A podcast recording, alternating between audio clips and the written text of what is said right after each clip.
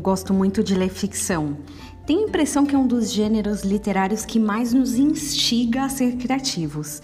Ontem eu estava lendo um desses de C.S. Lewis, Até que Tenhamos Rostos, e vi um soldado ensinando uma garota a lutar.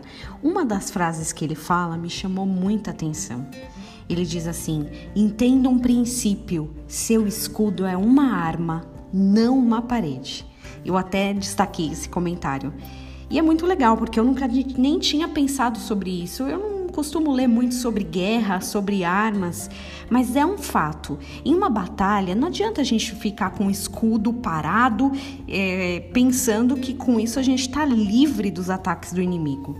O escudo é proteção, mas ele também é muito resistente, ele é muito poderoso para servir só como proteção. Ele também é arma. A Bíblia faz referência a Deus em nossas vidas como nosso escudo, que socorre, refugia, salva e dá vitória.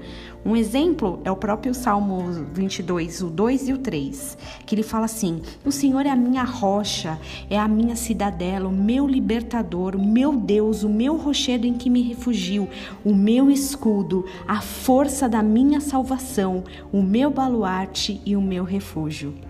Deus é proteção, mas Ele também é nossa arma.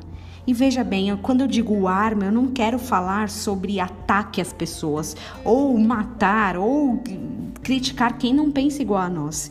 Não, porque a Bíblia também diz que a nossa luta não é e nunca foi contra carne ou sangue, mas contra principados e potestades. Não estamos em uma batalha contra pessoas.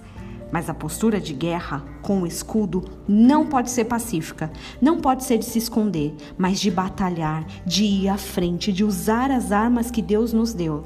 E a principal arma neste momento que estamos vivendo é o clamor, é a oração.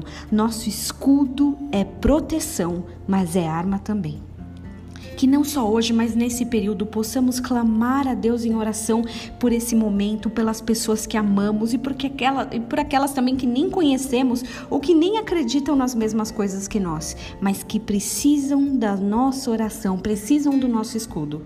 Não adianta ficar parado nessa guerra. Você tem escudo, tem proteção e tem arma. Tenha um dia abençoado em nome de Jesus.